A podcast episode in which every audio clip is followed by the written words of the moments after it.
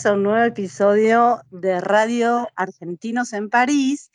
En este nuevo episodio hablaremos de moda y diseño y tenemos un invitado muy especial, Matías Cristino, que hace parte del grupo de Argentinos en París desde hace varios años y que sigue con su proyecto como diseñador.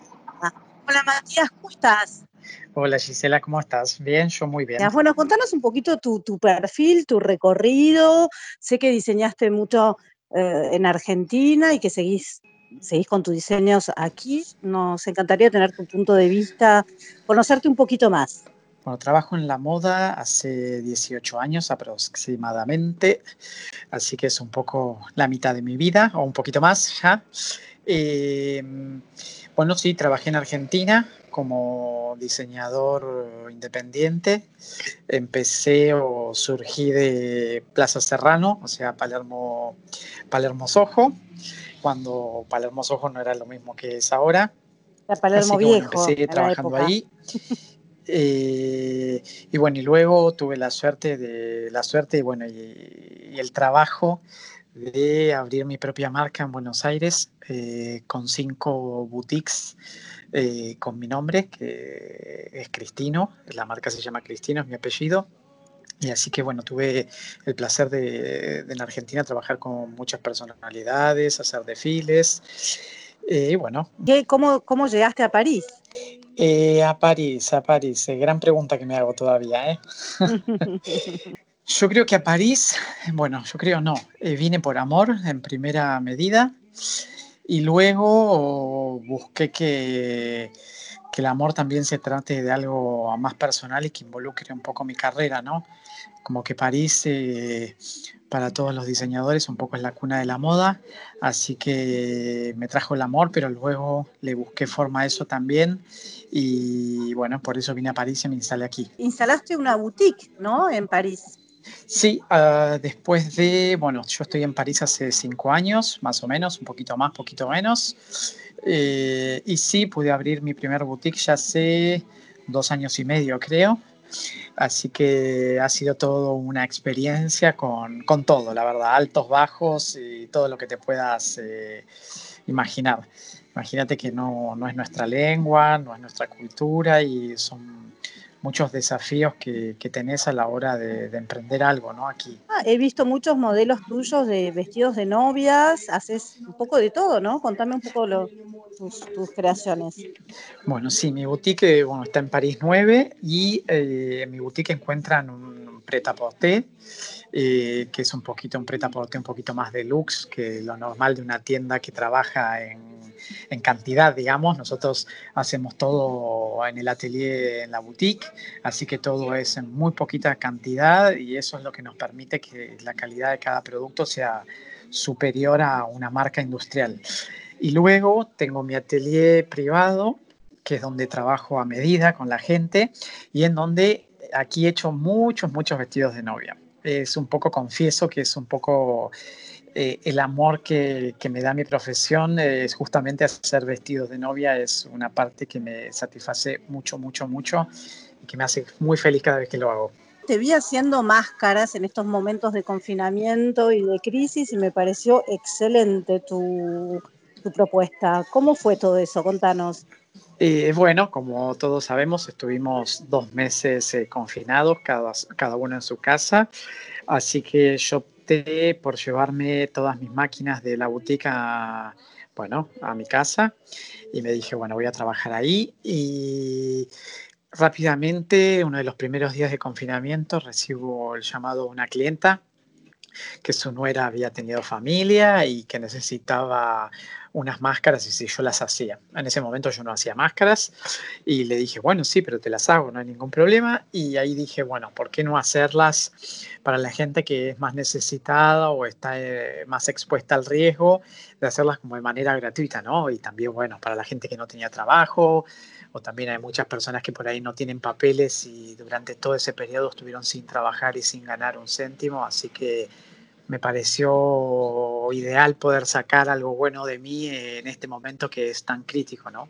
Bueno, contanos dónde podemos ir a ver todas tus creaciones, dónde, dónde podemos comprar. Me pueden encontrar en la boutique de martes a sábados, de 11 de la mañana a 19 horas 30. Eh, es ahí donde tengo mi preta porté. Uh, la boutique queda en París 9, muy cerquita del Moulin Rouge. Estoy en 18 Rue de Douai. Bueno, es el barrio de los eh, músicos, así que es un poco un barrio bastante artístico. Y si no, me pueden encontrar sobre mi página Instagram, que es arroba matíascristino-bajo. Y por ahí pueden ver todo lo que hago e inclusive comandar en línea.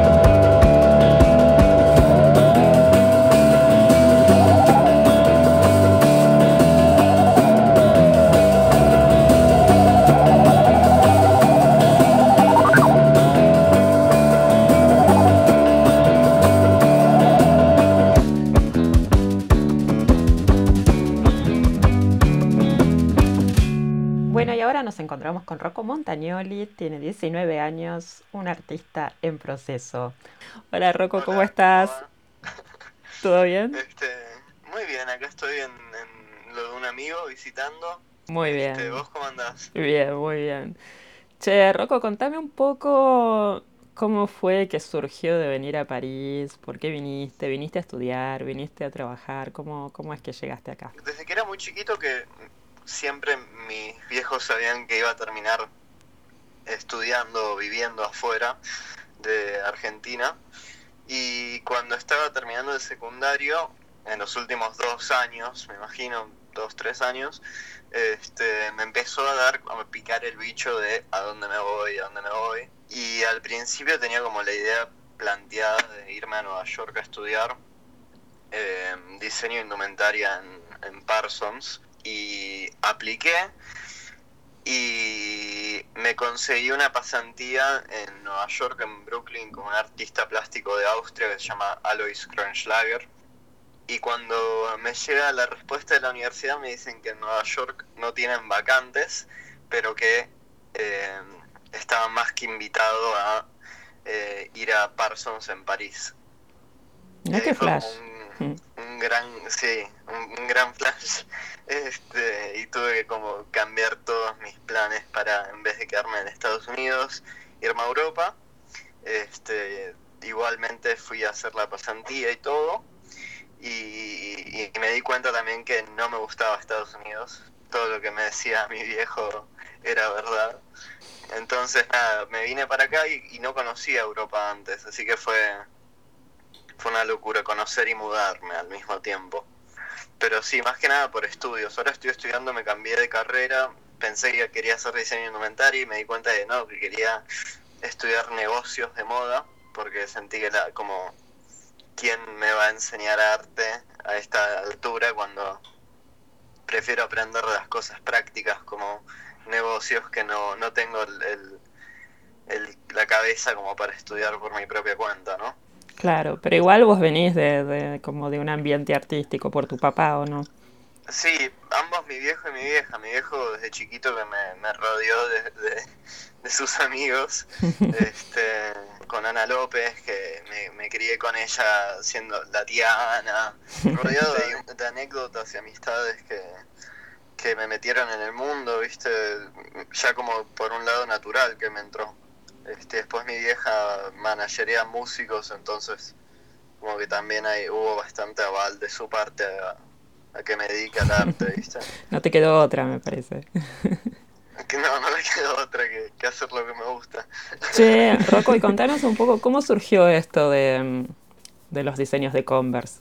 Cuando tenía 16 años se me acercaron de Converse para modelar para una campaña eh, de One Star y cuando modelé ahí como que después me dijeron si quería continuar laburando con ellos así en la parte de, de campañas y más desde un lugar de marketing que desde modelaje.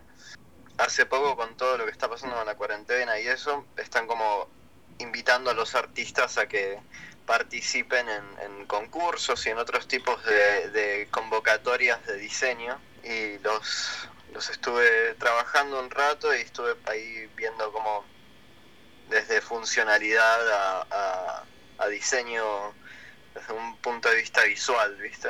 Claro. Pero ya llevo hace un- casi cuatro años trabajando con ellos y, y me encanta. Escúchame, ¿dónde podemos ver tu trabajo? O en Instagram, eh, arroba punto- x punto roco, este, ahí es donde publico a veces mis cosas.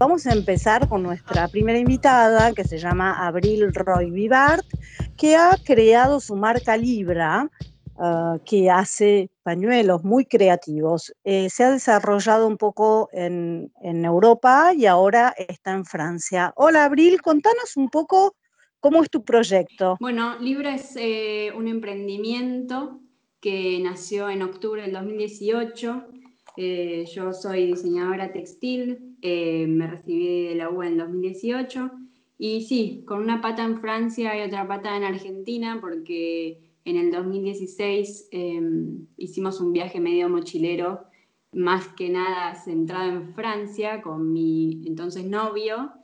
Y nada, aprendimos un poco el idioma, conocimos mucho la cultura en ese viaje, nos enamoramos un poquito, pero volvimos para terminar nuestros estudios y estando en Argentina ya de vuelta, ya recibida, eh, buscaba una experiencia de trabajo y encontré una que me interesó haciendo estampas para pañuelos y otras cosas. Se centraba, era un mayorista de accesorios, se centraba más que nada en eso.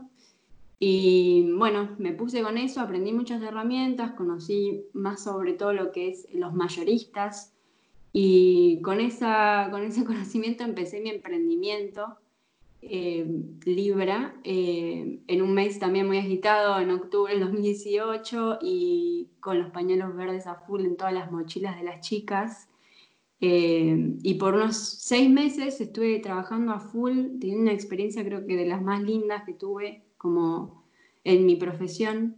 Y que bueno, en, marzo, no, en abril del 2019, con mi entonces marido, decidimos ya saltar y venir para este lado y probar con, con Libra por acá. Ustedes tienen un estilo de trabajar ecológico también que, lo, que ha sido aplicado conscientemente, ¿no? De tu parte. Demasiada conciencia, porque en realidad son pañuelos hechos con materiales sintéticos, son por sublimación y quisimos darle una vuelta ecológica para contrarrestar eso.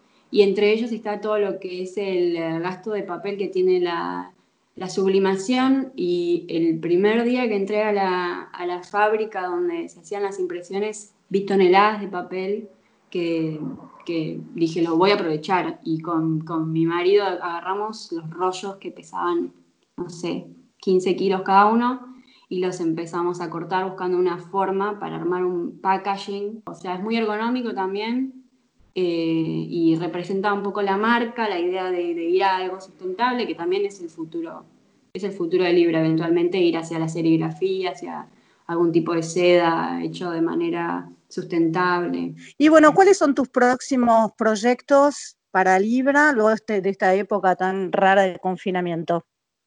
Y ahora estoy desarrollando estampas, pero para hacer rollo. Eventualmente me gustaría hacer algún tipo de, de, prenda, me gustan mucho las camisas, me gustan también los tote bags, eh, así que estoy como apuntando mucho a la serigrafía, a tener eso listo para producir en algún momento. Me sigo armando porque la verdad que no hace tanto que estoy.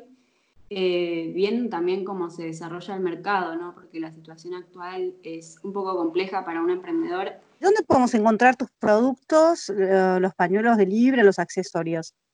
Bueno, tengo una tienda Etsy. Si buscas en Etsy Shop Libra Ar o shop.libra.ar y asimismo también en Instagram shop.libra.ar.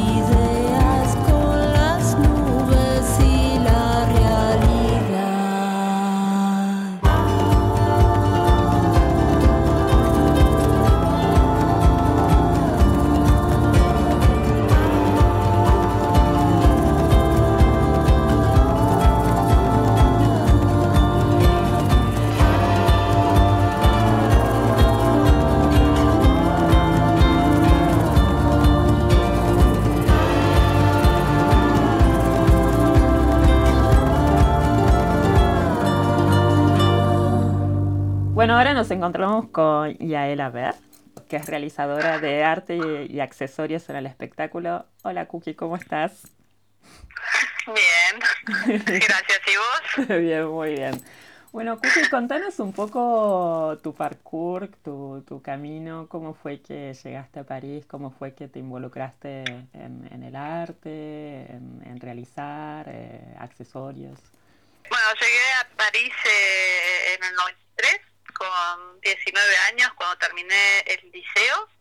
Eh, yo iba al liceo francés en Argentina porque mi papá era francés, así que tenía ya como un cierto bagaje y, bueno, cultura franco-argentina y, y bueno, tuve una beca para seguir mis estudios en la universidad acá en París y, y bueno, me vine a probar pensando quedarme acá dos años y, y bueno, ya ahora hace 27 que estoy acá. Wow. Este, mm, así que bueno, hice la universidad, hice una licenciatura en artes del espectáculo en París 8 y después con la idea de hacer escenografía. Y bueno, en realidad en la universidad fue más bien una formación de cultura general en todo lo que toca el espectáculo, así que hice marionetas, actuación, dramaturgia, escenografía y, y bueno, aprendí sí, mucho sobre diferentes técnicas, estilos. Y bueno, después eh, empecé a trabajar eh, muy muy joven, ya desde la, desde la facultad, y empecé trabajando haciendo pintura pintura de decorado en el Teatro du Soleil de Ariane Mushkin, al cual entré gracias a Liliana Andreone, una argentina que se ocupa de las relaciones públicas del teatro y que es una persona maravillosa. bueno, así que tuve la suerte de entrar en esa en esa en esa troupe donde conocí también a Erhard Stiefel, que es un eh, un señor que es eh, maître en la realización de máscaras, suizo alemán que hace todas las máscaras del Teatro del Soleil. Y empecé a trabajar con él sobre un proyecto de máscaras para una comedia musical de Alfredo Arias, que Peine de cœur d'une chatte française. Y bueno, ahí se me fue todo un descubrimiento para mí de lo que era realizar eh, accesorios y el savoir-faire de, los métiers y la técnica así muy, muy eh, refinada. Y, y bueno, me di cuenta que realmente lo que me gustaba era trabajar con mis manos y, y bueno, y así fue que me volví eh, accesorista o bueno, realizadora de, de objetos para el escenario, para completar vestuario, podría ser eh, joyas, eh, máscaras, coronas, eh, bueno, tintura, pátinas, todo lo que viene, digamos, a, complicar, a completar el vestuario o, o, el decorado. ¿Estuviste también trabajando para la ópera, la ópera Bastille o la ópera Garnier? Trabajé en muchos teatros, eh, trabajé para la Comédie Française, para el Teatro, teatro de Châtelet, el Teatro de Champs-Élysées, este, para la MC93 de Bobigny. También hice algunas escenografías y actualmente sí trabajo sobre todo en, eh, la Ópera Bastille, en el taller que se llama Decoración de Vestuario y em, donde hacemos, bueno, como decía antes, todo lo que viene a completar el vestuario, pero que no es costura, todo lo que es trabajo en volumen, eh, color, y bueno, es un taller que hay muy pocos ese tipo de talleres porque es como un lujo, ¿no? Poder eh, completar eh, eh, el vestuario con trabajo de, de tanta calidad, con lindos materiales y tanto savoir-faire, porque son trabajos que llevan mucho tiempo, así que salen caros en mano de obra y en material. Bueno, talleres de ese tipo hay en, en la Ópera Bastilla, en la Ópera Garnier, en, en el Ópera Comique también. Y bueno, en general gente que sale de formaciones de, tipo art appliqué, eso, que son técnicas de, de savoir-faire eh, manual, digamos. Y el año pasado, o, o hace dos años ya, ya me estoy media perdida en el tiempo, eh, te surgió hacerlo de Jean-Paul Gaultier, ¿no? También. Sí, también trabajé para el cabaret que hizo en el, en el Folie Bergère. Y bueno, buscaban a alguien que sepa manejar diferentes técnicas y, y bueno, así de un contacto a otro. Mm, Así que bueno, y también había un trabajo de máscaras.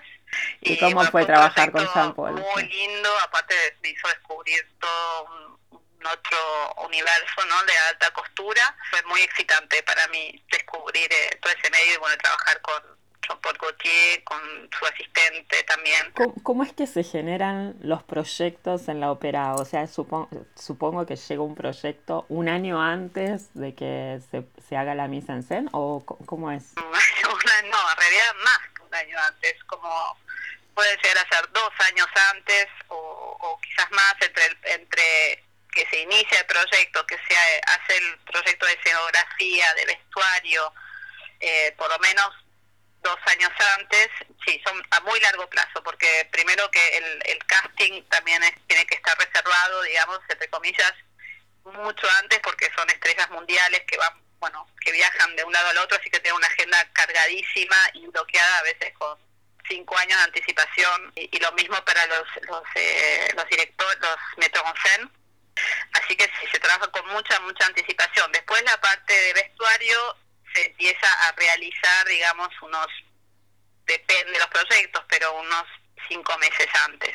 La parte de, de realización, ¿no? Cuando ya las maquetas llegan a los talleres y nosotros empezamos a, a fabricar las cosas. Escúchame, ¿y cuál es la situación ahora con, con la ópera que, bueno, están en greve hace bastante, ¿no? Y bueno, y el tema de la huelga, la verdad es que ya fue muy duro porque la, la ópera, tanto Garnier como Bastilla, tuvieron varios meses que, que no pudieron presentar espectáculos, así que fue una pérdida económica importante. Y ya en ese momento habían decidido anular 13 creaciones para la saison Para la próxima temporada, digamos. temporada, gracias.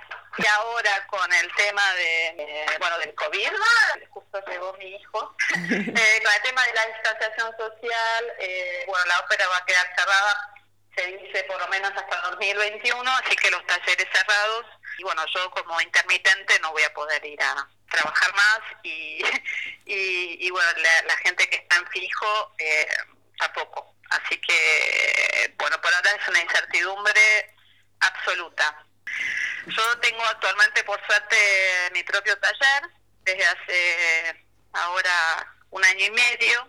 Vivo en el Verde y mm, se están desarrollando un nuevo barrio donde quieren fomentar los métiers y tuve la suerte de tener un, local para mí eh, cerca de la Porte de Lila, la Valentine se llama mi taller y puedo realizar accesorios en mi propio espacio por, eh, por pedido.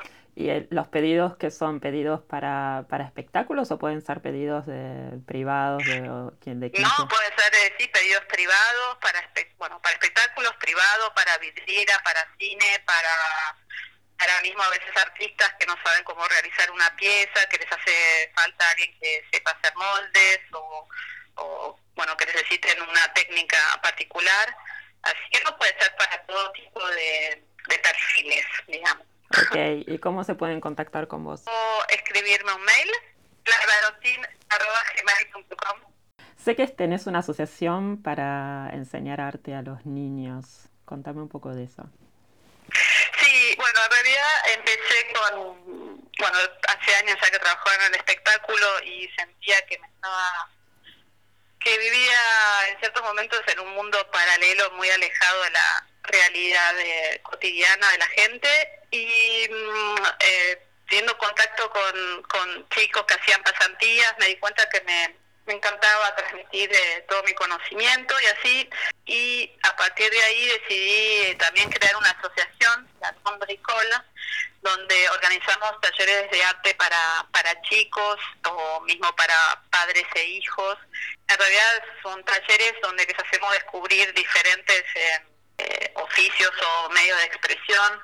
Siempre hacemos participar a artistas en nuestros talleres, así que puede ser eh, talleres ligados a la fotografía, a la edición, al grabado, al trabajo textil. Bueno, así los chicos descubren diferentes bueno, como decía, diferentes tipos de, expresión. Y bueno, trabajamos mucho en el Presa con, puede ser con escuelas, con casas de Maison de Cartier, con asociaciones que hacen reinserción, realmente con perfiles muy, muy distintos. También trabajamos, intervenimos en bibliotecas, en escuelas, bueno, así, con perfiles de chicos y de familias muy, muy distintos.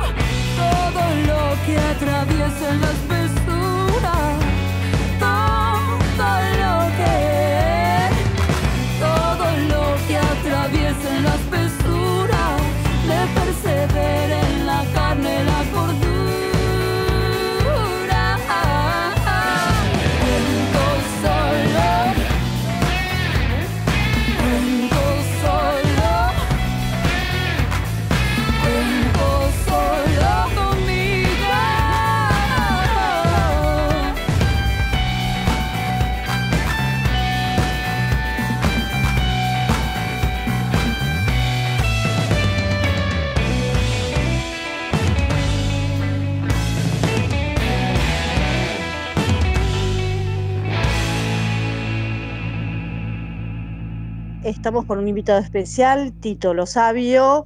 No sé si ustedes lo recuerdan, de Manra, bueno, un grande y un gran amigo mío. Hola Tito, ¿cómo estás?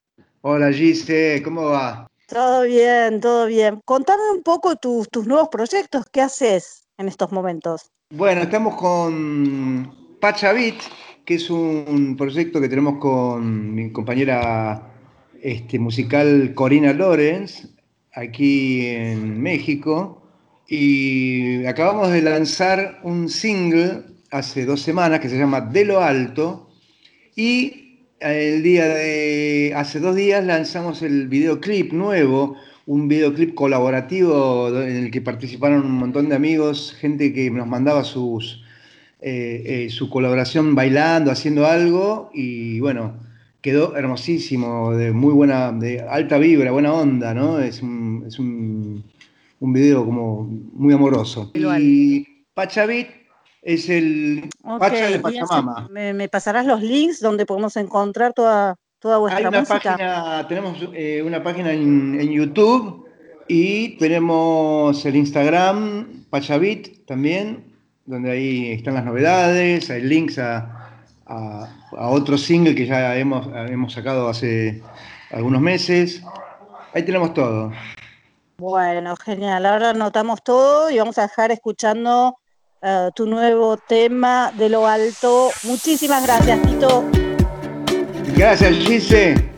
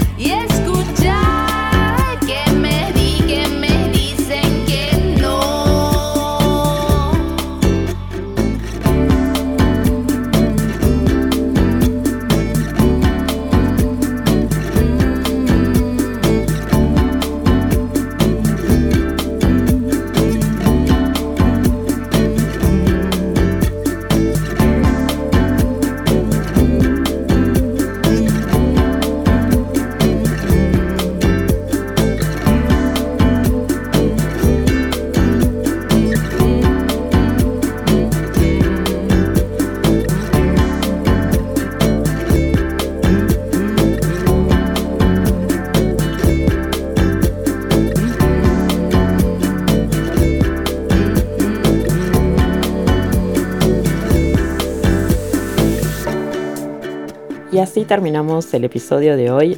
Queremos agradecer a todos nuestros invitados, a Mariano Belenda por su música y quienes hacemos posible Radio Argentinos en París, es Gisela Figueroa y quien les habla Monros. Desde París los esperamos la próxima semana.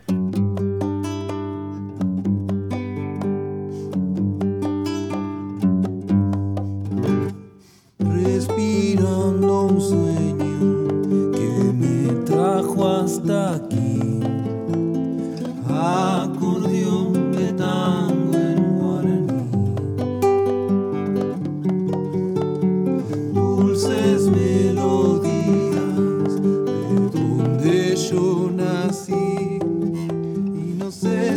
Yo nací.